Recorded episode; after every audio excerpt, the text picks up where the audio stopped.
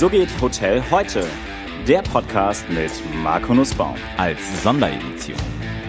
Herzlich willkommen zu einer neuen Folge meines So geht Hotel heute Podcast. Ich freue mich, dass es mir gelungen ist, für den Kickoff nach den Sommerferien, für die erste Folge nach dem Urlaub, einen besonders prominenten Gast zu bekommen. Profski, Professor Clemens Gibicki, den ich schon sehr, sehr lange kenne und äh, aufgrund der vielen Nachfragen, die mich auf den unterschiedlichsten Kanälen erreicht haben, habe ich gedacht, es ist vielleicht mal interessant, äh, einen, jemand zu holen, der nicht aus der Hotellerie kommt, um mit Ihnen über die Digitalisierung zu sprechen. Clemens, guten Morgen. Hallo aus Köln. Hallo aus Köln, ja. Ähm, Clemens, wir kennen uns ja schon ein bisschen länger. Wir haben uns kennengelernt über die Social Media Week. Das war, glaube ich, oh, wann war das? 2011, 2012. Ich glaube ja. 2010, Social Media Conference in Hamburg. Du 2010, warst der beeindruckendste, genau. du warst der beeindruckendste Redner dort. Ja, ist klar. Vielen Dank. ähm, hier muss ich sagen an dieser Stelle, Clemens wird nicht gesponsert. Das ist alles ganz normal. Nein, ich meine das ernst, damit die das die Leute doch mal sehen. Ich meine, ich habe damals, das war die erste Social Media Conference dieser Art war in München und die zweite war in Hamburg. Ich weiß, das äh, Atlantik war voll und äh, da waren, da haben wir noch sehr viel, ich habe das Ganze moderiert und wir haben noch sehr viel über Zukunft geredet, damals eben Schwerpunkt Social Media. Und da kommt einer daher aus einer Branche, wo ich es nicht erwartet hätte, der dann auch einmal schon klar gemacht hat, dass man sein ganzes Personal äh, eben einbinden muss, nämlich die Erkenntnis, dass Social Media kein Kanal ist und ist recht kein Werbekanal, sondern eben, dass Menschen vor Ort ein äh, oder der wichtigste Faktor in ganz vielen Branchen werden, vor allem im digital vernetzten Zeitalter. Man sie aber eben so einsetzen muss, dass das vor Ort eben überall ist. Nämlich in der digital vernetzten Welt gibt es keine Grenzen zwischen Online und Offline mehr. Und das hast du damals sehr, sehr praktisch dabei, also vor, äh, gezeigt. Den anderen, das war sehr beeindruckend. Und dann haben wir uns immer wieder getroffen, weil das eben so ein tolles Beispiel war. Ja, das war schön. Und ich kann mich noch genau dran erinnern, und das werde ich immer im Kopf haben, dein Profski-Gedeck, dein Käsekuchen und dein Kölsch. Und äh, da haben, da, da muss ich sagen, da waren meine Teams immer echt gut, haben geguckt, Mensch, der Clemens ist auf der Anreiseliste, super jetzt lassen wir ihm mal schnell was aufs Zimmer stellen, nämlich ein Prowski-Gedeck, weil hoffentlich postet er das dann. Und du hast es auch gemacht und das Ding ist viral gegangen und irgendwie waren alle happy. Also das ist ein gutes Beispiel für Social Media eigentlich. Das war. Kannst dir gar nicht vorstellen, wie oft ich das Beispiel schon verwendet habe. Und äh, in meinem, du kriegst sogar ein extra Kapitel äh, in meinem Buch, was ich jetzt endlich mal während Corona-Zeiten fertig geschrieben habe, genau über das Bobski-Gedeck in Hamburg. Super. Du hast mich, ich bin in deine, ich bin in deine äh, virale Falle gelaufen, um es positiv zu sagen. Nein, genau darum geht's ja. Verstehe deine Gäste, analysiere, wer das ist und äh, überlege deren Motivation. Du hast mir zugehört, dass es mich interessiert für die Zuhörer, die sich nicht vorstellen können. Das Prossi-Gedeck ist eine Mischung aus Käsekuchen und Gaffelkölsch. Und äh, das in Hamburg alleine zu besorgen, wenn ich in mein Hotelzimmer komme, da war klar, dass ich sagte, so geht Zuhören von Gästen. Hab das dann meinen, äh, meinen, meinen vernetzten Welt in allen Kanälen erzählt. Und immer als, als Positivbeispiel, guck mal, zuhören, einbinden, weil Menschen das gerne erzählen, wenn jemand, wenn ein, äh, wenn ein Unternehmen, ein Dienstleister, ein Anbieter jeglicher Art in allen Branchen seinen Kunden richtig gut zuhört, dann schaffen sie es auch, sie einzubinden und sich die Empfehlungen zu erarbeiten und nicht zu kaufen und viel Geld für Anschreibwerbung auszugeben. Deswegen ist es ein hervorragendes Beispiel und das äh, äh machen leider noch viel zu wenige Unternehmen. Okay, super. Vielen Dank. Äh, vielen Dank, der Logan. Jetzt aber mich, mich, mich erreichen folgende Fragen, weil die Social-Media-Kanäle sich ja auch ausweiten. Ähm, und viele Hoteliers haben sich gefragt, welche Kanäle soll ich alle besetzen oder wie soll ich da aktiv sein? Besonders kam immer wieder das Thema TikTok jetzt. Muss ich auf TikTok aktiv sein? Muss ich auf TikTok irgendwas machen? Was sind so deine Erfahrungswerte mit den ganzen Kanälen, gerade auch für die Branche jetzt, für die Hotellerie? Also man muss hier erstmal das Große und Ganze ordnen. Also die, die Frage, brauche ich Kanal XY? Vor wenigen Jahren war, brauche ich Instagram, jetzt brauche ich TikTok. Ähm, das ist in dem Sinne die falsche Frage, äh, denn man muss sich überlegen, wo sind die Menschen, ähm, bei denen ich mir eine Position erarbeiten möchte. Darum geht es eigentlich. Dann haben die Kanäle, haben zwar unterschiedlichen Charakter, aber ich, ich vergleiche das Social Web ja immer schon seit Jahren mit eben einer riesen Gartenparty. Und da kann ich auch nicht sagen, äh, naja, wir müssen alle an der Theke stehen oder wir müssen alle auf der Tanzfläche sein, sondern ich muss mir überlegen, ich äh, habe eine Riesenchance, äh, diese digital vernetzte Welt, wo Menschen alles Mögliche machen, Gespräche führen über Triviales, ähm, sich unterhalten lassen, aber genauso auch Gespräche mit ihren äh, mit ihrer Familie oder mit ihren Nachbarn führen, aber eben auch neben den Trivialitäten Empfehlungen geben, Warnungen, Empfehlungen zu Unternehmen. Und die reden über Themen. Die reden über Themen wie aktuell reden die über Corona, die reden aber genauso über, da war ich mal im Urlaub und wenn du in Hamburg bist, dann geh in das Hotel und so weiter. Und ähm, da geht es für Unternehmen darum, erstmal äh, die Zuhörer, also die digitalen Analysekompetenzen aufzubauen. Und das ist etwas, was man nie gemacht hatte. Das war dann, hat dann irgendein Marktforscher gemacht. Das ist aber heute so einfach äh, wie noch nie möglich. Also erstmal das Zuhören und dann weiß ich erst, wo die Gespräche über meine Themen überhaupt geführt werden. Wenn wir nun mal das Gartenparty-Beispiel gehen, wenn Facebook vielleicht die Tanzfläche ist und TikTok ist jetzt äh, die Bar oder andersrum, dann ist das, dann muss ich überlegen, naja gut, wenn dort die Themen stattfinden, ich mich dort positionieren kann bei Zielgruppen, dann muss ich lernen, wie die Gespräche dort geführt werden und wie ich mir erarbeite, dort überhaupt eine Stimme zu bekommen. Weil die meisten Unternehmen haben so ein, die machen das immer noch. Wir haben jetzt 2020, das ist für mich eigentlich unglaublich. Die gehen immer noch hin und eigentlich kopieren sie ihren Art der Kommunikation, wie sie früher auf allen anderen Kanälen gemacht haben und kopieren das in Social Media rein.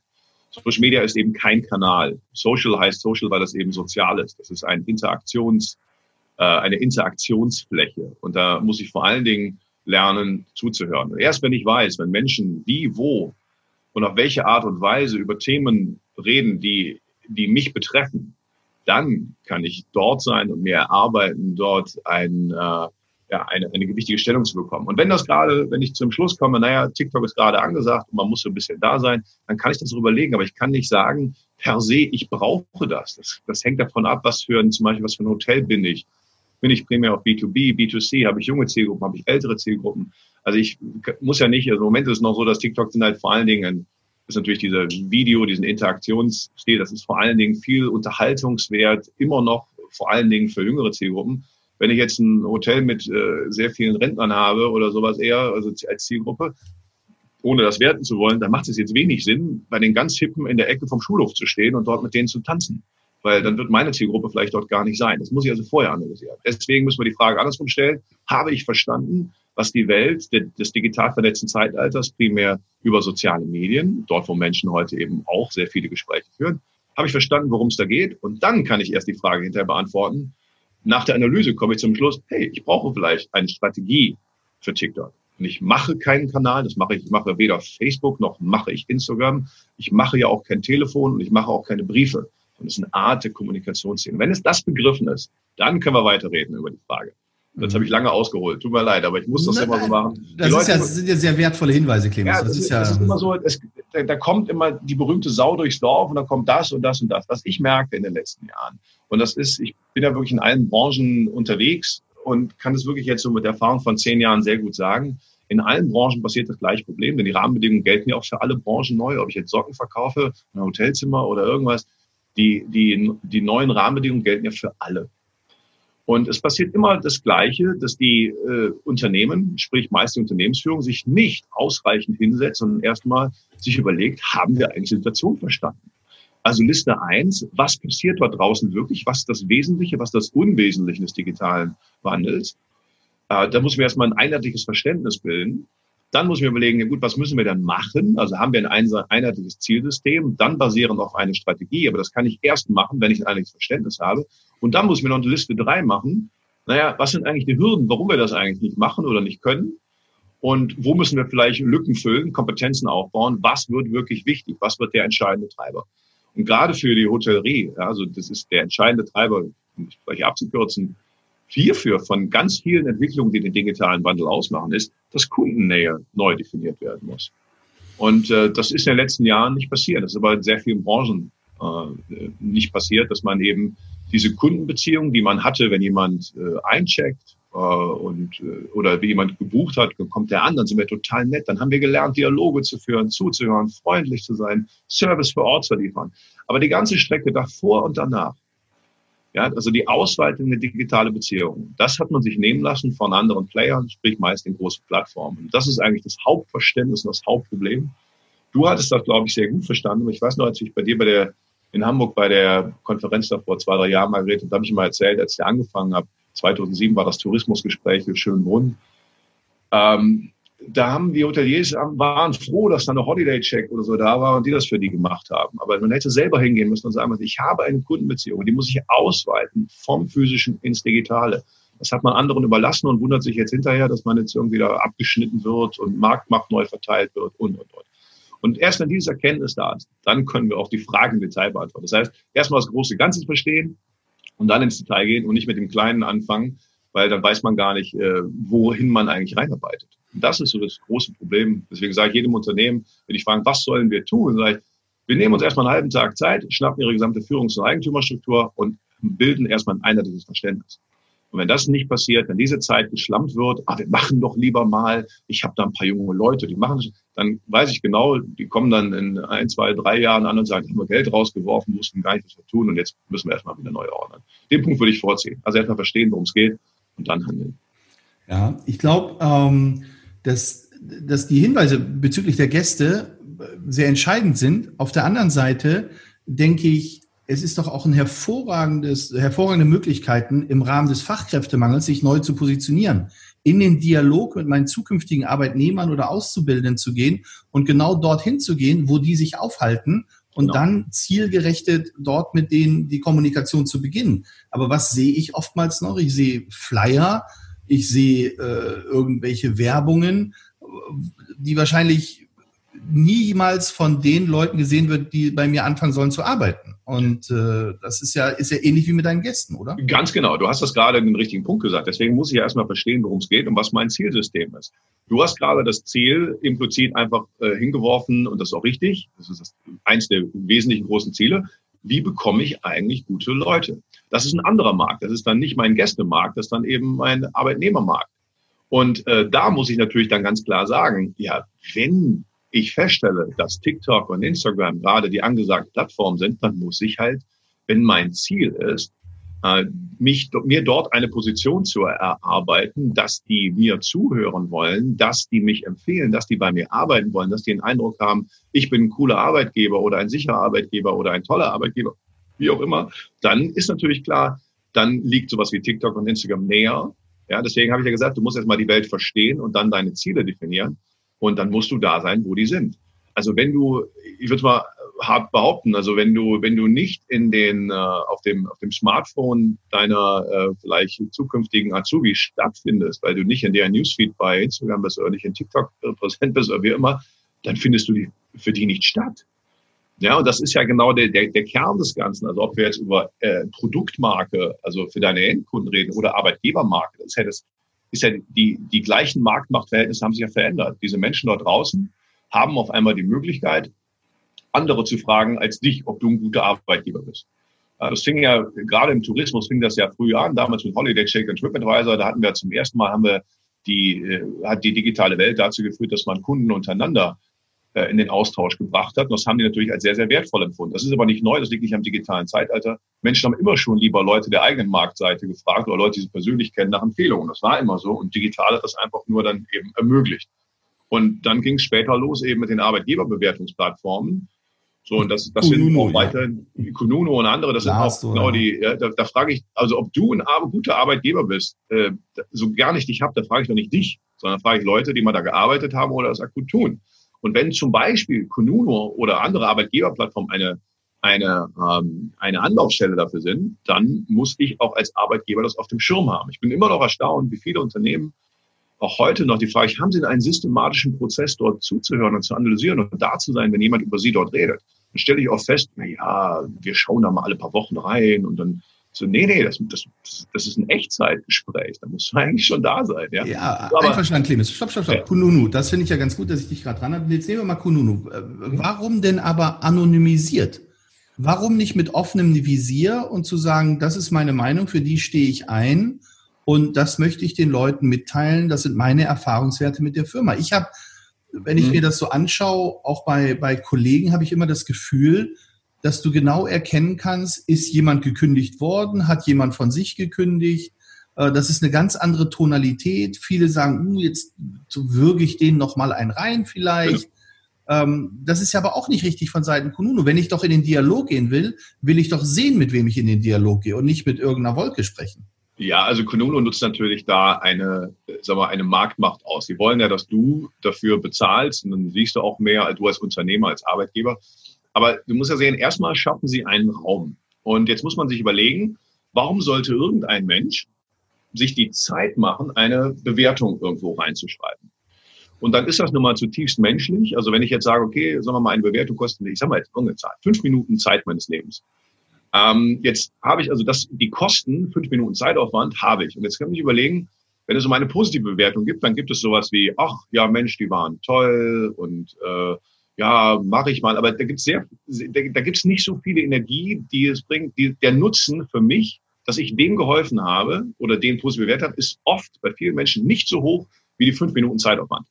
Wenn ich jetzt die negative Energie nehme, wenn ich unzufrieden bin, dann kommt anderes hinzu, dem will ich es mal zeigen, ich will andere vor dem warnen und, und, und. Also das heißt, sehr viel negative Energie ist dann oft den Zeitaufwand von fünf Minuten wert. Deswegen haben wir schon mal so eine Grundtendenz, dass in der Tat dort äh, die, die unzufrieden sind, weil sie gekündigt wurden, also aus welchem Grund auch immer, dass diese negative Energie oft sehr stark ist und die dann da was reinschreiben. Umso mehr muss ich ja als Arbeitgeber eben dann dort sein, weil wenn dort andere nur lesen und vor allen Dingen negative äh, Berichte, ob die gerechtfertigt sind oder nicht, dann muss ich das zumindest sofort mitbekommen und mir überlegen, eine gute Strategie, lohnt es sich in dem Fall, äh, darauf einzugehen, ja oder nein. Und äh, aber wenn man überhaupt das nicht mal am Schirm hat, dann steht dort vielleicht Wochen, Monate lang lauter negative Eindrücke, mit denen sich andere, die dort arbeiten wollen, ähm, erstmal ein Bild machen.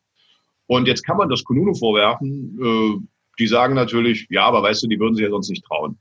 So, wenn, wenn sie mit offenem Visier dorthin gehen. Ich sehe das natürlich auch so, mit offenem Visier wäre besser, aber ähm, das nutzen die einfach aus. Das ist halt deren Markt noch. Als Unternehmen muss ich mich, glaube ich, danach richten und sagen, na gut, wenn dort potenzielle Arbeitnehmer reinschauen, dann muss ich mir halt eine gute Strategie überlegen. Und das ist erstmal fängt an mit dem systematischen Zuhören, um mich darauf vorzubereiten. Das kann ja, das ist ja eine Deeskalationsstrategie. Ja, man, man weiß das ja auch so vorher. Nein, nie. Ist das wirklich eine gerechtfertigte Beschwerde, die andere anerkennen können, oder ist das irgendein Spinner, der gerade sich über alles und jeden beschwert? Und das muss ich dann im Einzelfall auch abwägen. Aber ich muss damit anfangen, dass ich erstmal die, äh, die erstmal verstehe, was für einen Charakter das Ganze da hat. Ja, und wenn du von den Arbeitgeberplattformen, das ist ja noch, sind ja extra geschaffene Orte. Was anderes ist dann noch eben TikTok, Instagram, Facebook und so weiter. Da finden ja auch solche Gespräche statt und nicht so geordnet. Und deswegen muss ich auch da das auf dem Schirm haben. Das meine ich ja mit dem Beispiel der Gartenpark. Ich muss erstmal überall rumgehen und erstmal hören, wo reden Leute über die Themen und vielleicht auch über mich. Das kann ich heute systematisieren, das Zuhören. Das, das ist der erste Schritt. Okay, was mich wundert immer, ist, wenn ich in andere Branchen gucke, ähm, da twittert der CEO, da hat der CEO seinen Kanal, den, das, das, die kommunizieren. Schaue ich jetzt in meine Branche, muss ich sagen, finde ich herzlich wenig Hoteliers, die auf Twitter aktiv sind zum Beispiel. Ja. Oder die überhaupt auf Instagram aktiv sind. Oder das Lustigste ist immer, die auf Facebook aktiv sind und die sind dann in ihrer Filterblase, in ihrem Freundeskreis, der auch wieder aus Hoteliers besteht. Dann schimpfen sie über irgendwas oder wollen irgendetwas kommunizieren, haben es aber dann nicht als öffentlichen Post, sondern halt geschlossen in ihrer, ähm, sag mal, in, in ihrer Freundes, in ihrem Freundeskreis und wundern sich dann, dass die Branche irgendwie keine Reichweite kriegt. Warum haben Leute was, was sind deine Erfahrungswerte? Warum haben Leute Angst dafür? Also nochmal ganz kurz als Beispiel dazu. Wir haben einmal im Jahr gibt es in der Hotellerie dieses, diese Wahl zum Hotelier des Jahres. Das ist immer Ende Januar, Anfang Februar, ähm, wird vom Fachverlag, vom Deutschen Fachverlag gemacht, von der AGZ, ist super. Da sind tausend Leute im Saal. Und da müsste doch eigentlich, wenn tausend Leute im Saal sind, wenn so viele in dieser Branche arbeiten, der Hashtag durch die Decke gehen. Das müsste doch eigentlich der trending Hashtag sein bei der Veranstaltung. Und was ist? Du kriegst hardly irgendeinen Post dahin von dieser Veranstaltung. Wieso ist das so? Haben die Berührungsängste vor diesen neuen Medien? Ja, also du musst ja erst überlegen, ich, ich bin ja ursprünglich Wirtschaftshistoriker und ich habe eins gelernt. Ähm, wenn du, also was immer wieder da ist, das ist bei allen Strukturbrüchen so. Ja, das, das war beim vom Übergang zum Agrar, vom Agrar zum Industriezeitalter nicht anders. Das war als TV, Print und so weiter kam auch nicht anders. Die Generation, die ohne das groß geworden ist, die, ähm, die hat oft sehr viele Gründe, warum das vielleicht äh, schlecht, gefährlich, nur was für dumme Leute ist. Man findet sich Gründe, etwas nicht zu tun. Und das sind halt so Beharrungskräfte, die dauern dann. Dann gehen die Mutigen vor, das ist völlig normal. Ja, ich vergleiche das immer ganz gerne. Also wenn ich dann von, von, von der Altersklasse gefragt werde, ja, ähm, wer soll sich denn bei euch uns um Social Media kümmern? Und dann sage ich, wer darf denn bei Ihnen telefonieren? Und dann gucken die einen an und sagen, ja, wie, äh, natürlich jeder und ich telefoniere auch. Sag, ja, genau. Und jetzt überlegen Sie mal, wenn, wenn soziale Medien heute die normal der Normalfall der Kommunikation ist bei irgendwie allem, was unter 30 ist, dann, dann können Sie davon ausgehen, dass wenn die eben Sie ersetzt haben vom Alter, dass das der Normalfall der Kommunikation ist. Denn als das Telefon kam, hat man auch gefragt, wer darf denn bei uns telefonieren? Das ist wirklich so. Dann hat man auch festgelegt, wer und was machen darf. Das Dumme ist, dass eben, also die sind nicht damit groß geworden, die fühlen, da fühlen sich viele auch nicht wohl und die fühlen sich in ihrem Schneckenhaus dann ein bisschen, äh, bisschen sicherer. Und das ist, ähm, das ist menschlich, aber nicht hilfreich. Das wäre natürlich das Richtige, die Dynamik, die Nähe zu deinen Kunden, und das Kunden können sein, Endkunden können Mitarbeiter sein, zu spüren. Das heißt, diese Welt dort äh, überhaupt erstmal zu verstehen und zu fühlen. Das müsste man machen. Das ist ein Riesenmangel. Aber ich kann dir sagen, das ist übrigens nicht nur in der Hotellerie so. Ich weiß nicht, also es verändert sich gerade immer ein bisschen, aber selbst also von, ich glaube, von den 30 DAX-Vorstandsvorsitzenden hat, glaube ich, nicht mal die Hälfte Twitter-Account. Von denen machen so viele nicht selber.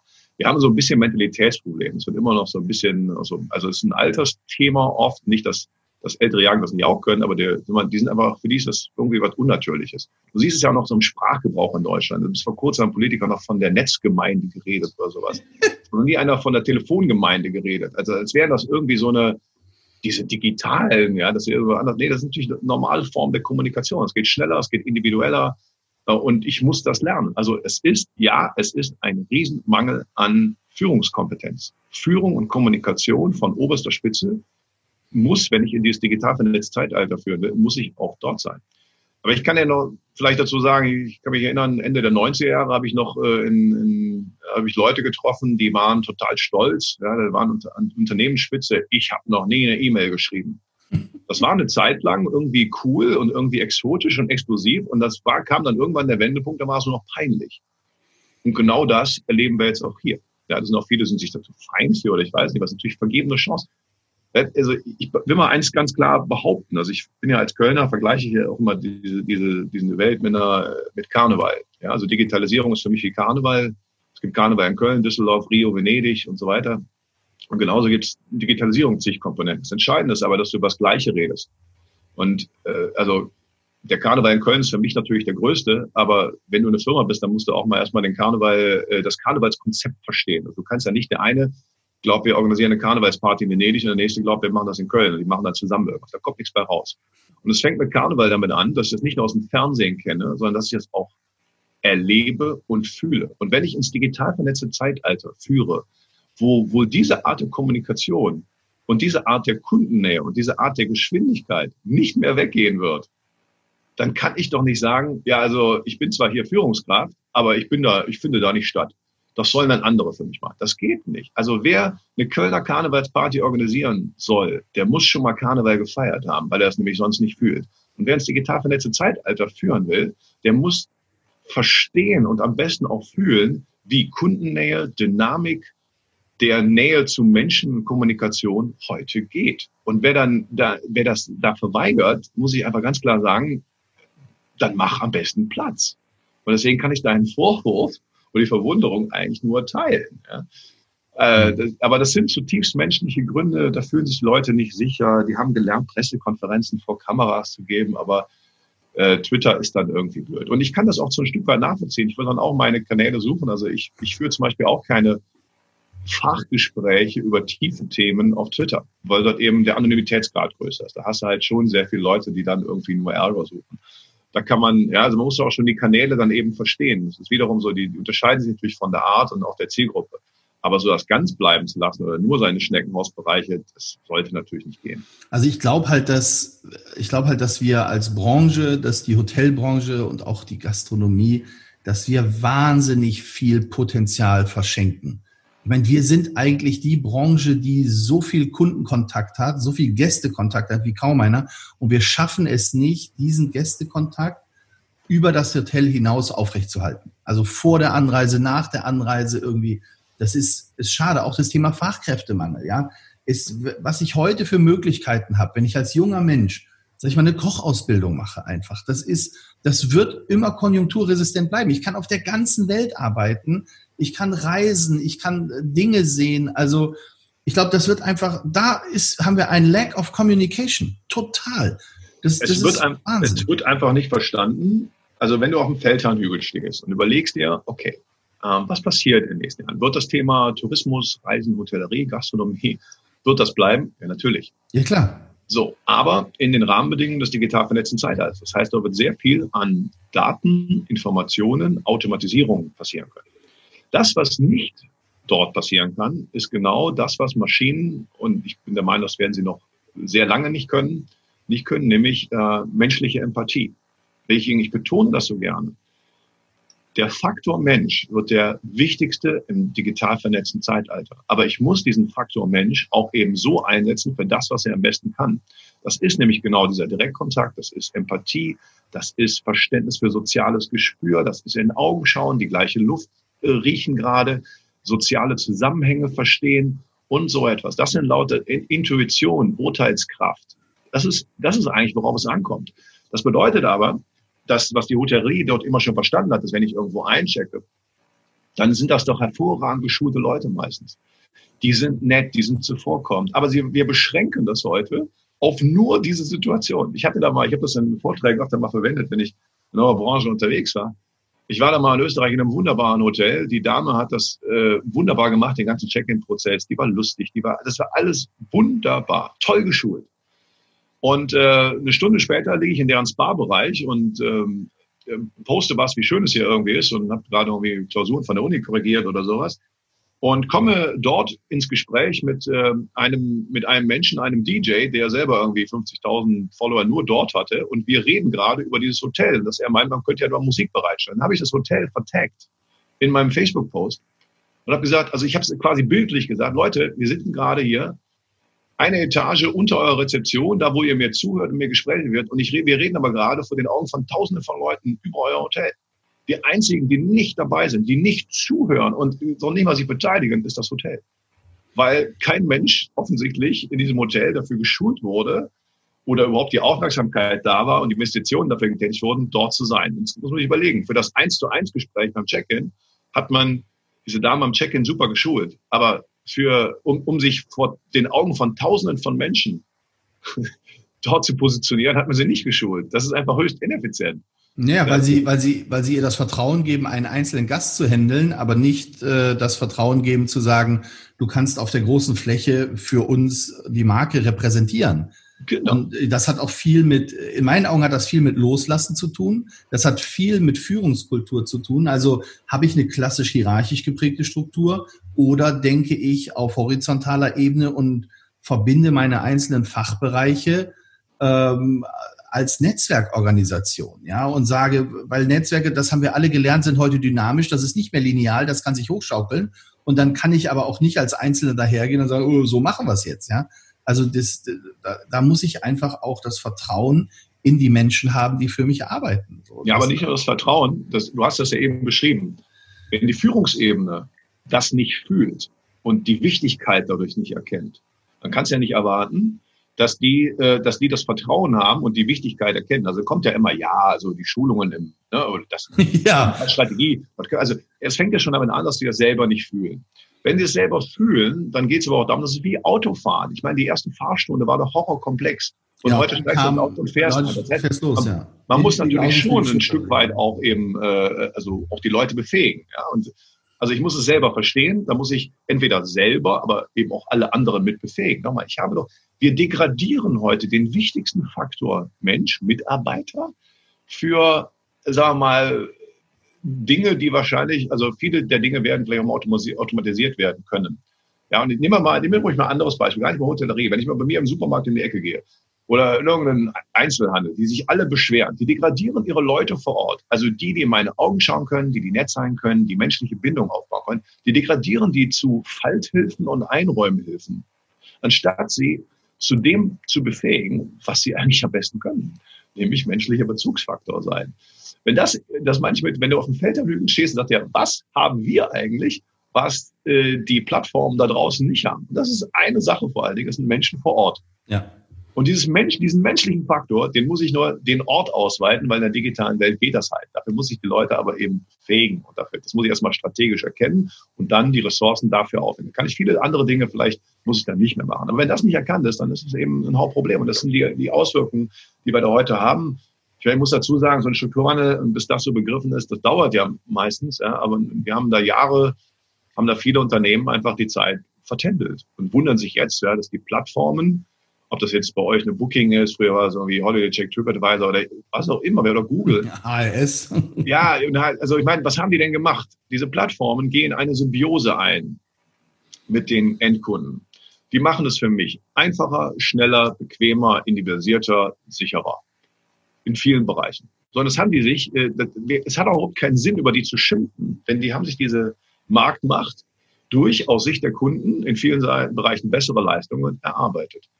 Das hat dazu geführt, dass aber eben die Marktmacht neu verteilt wurde. So, und warum? Weil eben die, die die Kundenbeziehung ursprünglich mal exklusiv hatten, nämlich die Hotels in, der physischen Welt, eben nicht nach vorne den Weg über digitale Kanäle in ausreichendem Maße zu den äh, Kunden gesucht haben. Und das fängt an mit, ich habe, ich bin nicht im Social Web, das fängt an mit, ich habe da irgendwie nicht die die, die Buchungsmaschine, das, das sind ja schon Dinge, die liegen Jahre zurück, die dort nicht gemacht wurden. Ja gut, das ist ja heute immer noch so. Wenn du heute ein Hotelzimmer buchen willst, also ich meine, äh, wir haben zig Berater, Hotelberater, die durch die Lande ziehen und gutes Geld damit verdienen, den Leuten zu sagen, sie brauchen eine, eine Internet Booking Engine, eine IBE oder die IBE muss ein bisschen optimiert werden oder was weiß ich. Aber guck dir an, wie lange du zum Teil brauchst, um Hotelzimmer zu reservieren und dann gehst du zu Booking und du hast es am Ende des Tages mit drei Klicks gemacht. Deine Rechnungen sind genau. alle. Es ist alles wunderbar. Und ich sag dir, der nächste Schritt wird sein, dass Booking oder auch andere Plattformen sagen, so, jetzt wollen wir mal auch eingreifen und äh, digitalisieren das mal komplett durch und gucken, dass wir mit unserer App auch die Zimmertüren öffnen können. So, dann mhm. verlierst du als Hotelier jeglichen Kontakt zum Gast dann hast du gar keine Kontrolle mehr, wie er läuft, du hast keine Kontrolle mehr über die Daten und du wirst abgestempelt, so wie du das eben im Supermarkt gesagt hast, zum Regal einräumen, du wirst abgestempelt zum Betten machen und das war's. Ganz genau. Das ist ja das, das, das Hauptproblem. Also das ist ja, wenn, wenn du diese Kundenbeziehung anschaust. Ja.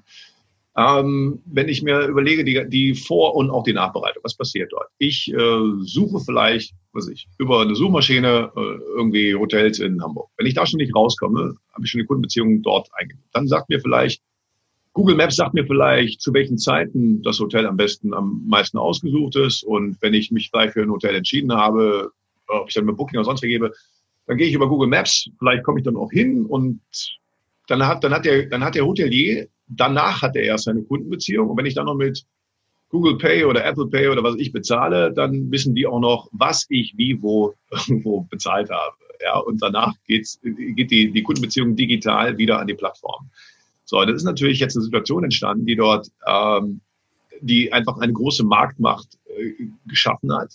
Und deswegen sage ich ja nochmal, der, der, der Schlüssel ist eigentlich, dass über die Daten und die Wege und den menschlichen Faktor, der heute in, den, in, der, in der Hotel- und Tourismusbranche ist, die müssten eigentlich wieder nach vorne gehen. Also die müssten eigentlich das heute machen, bevor die Plattformen einen zwingen, die Informationen rauszugeben, genau wie du es gerade gesagt hast.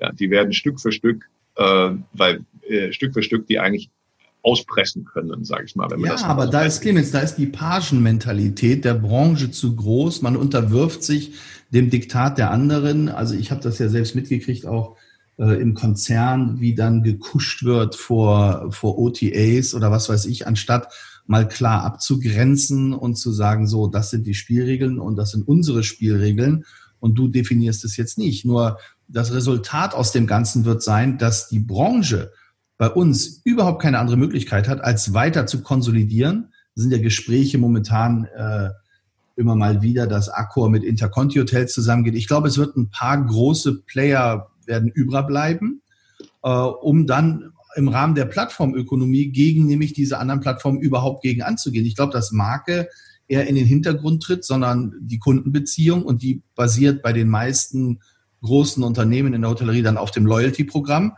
Also wirst du die Loyalty-Programme versus die OTAs, die Buchungsportale haben. Und äh, was ich aber finde, ist, ähm, dass, dass das ist so schade, dass das niemand so richtig sieht, ist, ich glaube an die Renaissance der Privathotellerie. Ich glaube an, wie du sagst, an die empathischen Gastgeber, die vor Ort sind und mit ihrem Charme und wenn sie es richtig machen, die Gäste positiv an sich binden können und daraus einen wahnsinnigen Push erzielen, weil alle anderen nur auf diesen Plattformgedanken unterwegs sind und du halt vor Ort wirklich einen super Service bieten kannst. Genau so ist es. Und das können die halt nicht. Ich meine, ja. muss ich natürlich das mal, also muss ich erstmal eins klar machen. Ne? Also immer bei allem, bei allen Situationen, die sich jetzt in den letzten 10, 15 Jahren entwickelt hat. Also erstmal ist eins klar. Wie gesagt, die, die Plattformen haben sich durch gute Leistungen äh, aus Sicht der Kunden diese Position erarbeitet. So, ähm, das erstmal muss man festhalten. Also schimpfen und jammern bringt da nichts. Und auch so, oh, wir haben unsere Marktmacht verloren. Ja, ihr habt es euch leider daneben lassen. Das ist aber in jeder Branche fast so. Die Plattformen haben das einfach sehr, sehr clever gemacht. Und sie haben den Maßstab gesetzt. Das heißt, ähm, für jede Branche geht es jetzt erstmal darum, dass sie begreifen, dass eben, wenn ich irgendwo, du hast ja eben geschrieben, bei Booking mit drei Klicks und wenn ich die und die Sicherheit habe, dann ist das der Standard, den der Kunde sofort erwartet. Ja, das ist eben so ein, das ist schon so ein automatischer Mechanismus und da wird auch nicht, da wird auch nicht verziehen, dass ich woanders dann irgendwie mit fünf Klicks brauche und dann keine kostenlose äh, Stornierung habe und, und all sowas. Das wird halt nicht mehr verziehen. Das ist leider bitter. Das ist der brutale Wettbewerb. Ich muss die Kompetenzen aufbauen, die Erwartungshaltung mitzugehen, bevor ich überhaupt aus der Rückenlage richtig rauskomme. Und dann gebe ich dir vollkommen recht. Dann ist das einzige, aber auch ein sehr wertvoller Faktor, dann wieder in eine bessere Position zu kommen, wenn man eben genau diese menschliche Beziehung und eben auch soziales Verständnis. Denkt immer, warum ich das Profski-Gedeck gepostet habe. Ja, also das clever zu verstehen, soziale Zusammenhänge zu verstehen und, und, und. Äh, dann wieder nach vorne zu gehen. Also den, den Faktor Mensch äh, nach vorne zu bringen. Aber der alleine wird nicht rein. Ich werde auch ganz viel investieren müssen in den Kompetenzen, eben das mitzugehen, was die großen Player dort aus Kundensicht eben an Einfachheit, Universierbarkeit und so weiter bieten, bevor ich dann wieder in den aktiven Part gehen kann. Ob ja, das die großen, ob das die großen Ketten schaffen, Ehrlich gesagt, weiß ich nicht, dafür kenne ich die zu wenig. Und ich gebe dir recht, die Persönlichkeit von vielleicht vielen äh, kleineren Hotels kann dort, kann, kann dann Gold wert sein, aber man muss es dann eben auch echt machen. Ja, ich würde ja. mir mal vorstellen, dass man, dass wenn man es schafft, eine so vielgliedrige Branche wie ihr, dass, dass die sich mal, die müssten halt eine neue Kooperationsfähigkeit lernen, wenn sie nicht Stück für Stück filetiert werden wollen in den nächsten Jahren. Ja, aber gut, jetzt die neue Kooperationsfähigkeit gucken wir uns ja an. Ich meine, wir haben vorhin darüber gesprochen, du hast eine App gemacht oder warst an einer App beteiligt oder hast es irgendwie mit an den Start gebracht ja. zur Registrierung äh, für die Gastronomie, richtig? Genau, diese Corona-Auflagen. Ne? App, MePlace, das ist hier, also es gibt mehrere mittlerweile davon, aber das ist halt, ähm, es ist halt logisch. Ich, ich habe es auch nicht ertragen und ich ertrage es heute nicht, dass ich heute Papier dort ausfüllen muss das ist doch einfach nur peinlich. Aber du konntest doch mit der App, konntest du doch noch, du, du hättest auch noch was Tischreservierung und was weiß ich nicht, als hättet ihr da andocken können, oder? Genau, das sind die nächsten äh, Stufen, die sind auch, eigentlich ist eigentlich alles da, alles vorbereitet. Ich kann dann, ich könnte, das, das wäre zum Beispiel so ein Weg. Ja, also ich kann Corona deswegen als Chance sehen, zu sagen, naja, wir haben jetzt vielleicht diese Registrierungspflichten, aber nehmen wir das doch mal als Anlass, dass der Gastronom, oder das ist natürlich im Hotel, könnte das genauso sein, sagt, ja Mensch, dann nehmen wir das doch als Anlass, erstmal wieder die Kundenbeziehung digital zwischen mir und dem Gast herzustellen und das dann auszuweiten. Tischreservierung, ähm, Abholen von Essen und all die Sachen. Jetzt kannst du im Hotel noch natürlich weiterspinnen, was du da alles machen kannst, aber das ist der erste Schritt, erstmal diese, diese Kundenbeziehung auf die digitale Welt auszuweiten und sich Stück für Stück das zurückzuholen, was man in den letzten Jahren an die, äh, an die Plattform verloren hat. Das ist genau der Weg und die Chance, die Corona eigentlich bietet dieses Aufwachen, weil man ist leider so, vor allen Dingen in Krisen, große Veränderungen. Und ich bin ein bisschen baff, also wie viele Restaurants, die ich dann so gesprochen habe, mir sagen, ja, aber weißt du, wir haben das doch schon mit dem Papier und das ist doch irgendwie, und unsere Kunden sind auch alt und ich weiß ich nicht was. Also zig Gründe, das nicht zu tun. Das ist äh, schade. Das sollte man nicht tun. Na gut, und dann kam ja die App von der Dehoga, die ja dann zerschossen wurde vom Chaos Computer Club, ne? Genau, das ist natürlich so ein bisschen, äh, ich habe das, wenn man als, wenn man nicht aus der Branche kommt, muss man natürlich auch erstmal verstehen, wie zergliedert so eine, äh, zum, zum Beispiel, also Verbände teilweise sind, die sind ja nicht deutschlandweit aufgestellt, dann ist mal da einer, der hat dort eine App, man findet keine zentralen Ansprechpartner. Ja, und da, das meine ich mit neuer Kooperationsbereich. Also ich habe eben gesagt, diese, diese App hier, äh, Meetplace da ein bisschen äh, gepusht und es ist, ähm, äh, das ist alles super. Also man äh, schaut da drauf und sagt, Mensch, das ist doch die Lösung, Leute. Und äh, die Branche tut sich aber schwer, das äh, gesamt anzunehmen. Und das, das muss, glaube ich, schnell erkannt werden, dass das eine Chance ist, eben diesen, diesen großen, gewaltigen Zug, der letzten Jahren gegen eigentlich die, die eigentlichen Betreiber äh, läuft, wieder umzudrehen. Also die Kundenbeziehungen, die man vor Ort hat, auszuweiten in digitale Welt. Das wäre jetzt ein schöner Anlass. Dann kann man Stück für Stück dahin. Das ist natürlich oft sagt, ja, wann soll ich denn das machen? Heute gibt es technologische Partner, wie in dem Fall jetzt hier diese App, die das einem leisten können. Und das, die kommen nicht von den großen, den Plattformen, denen man dann äh, noch mehr ausgeliefert ist. deswegen sage ich ja, es wird eine Renaissance der Privathotellerie, der individuellen Gastgeber geben. Ich würde mir wünschen, dass wir ein bisschen mehr Entrepreneurial Spirit haben, dass äh, egal wo vielleicht eine Nachfolgeregelung nicht klappt, dass junge Leute sagen, hey, pass mal auf, wir übernehmen das, wir haben da Lust zu und wir gehen diesen Weg, wir suchen kleine Technologiepartner, die uns unterstützen, damit wir im Zeitalter der Digitalisierung oder damit wir da jetzt nämlich anders tiefer in diese Kundendialoge eintauchen können und damit erfolgreich haben. Ich glaube, das genau. funktioniert. Ich glaube, das wird wirklich funktionieren. Und äh, ich würde sogar, ich würde sogar in, in solche jungen Hotel-Startups irgendwie investieren. Es gibt ja, gibt ja so Next Media Accelerator, Next äh, Logistic Accelerator.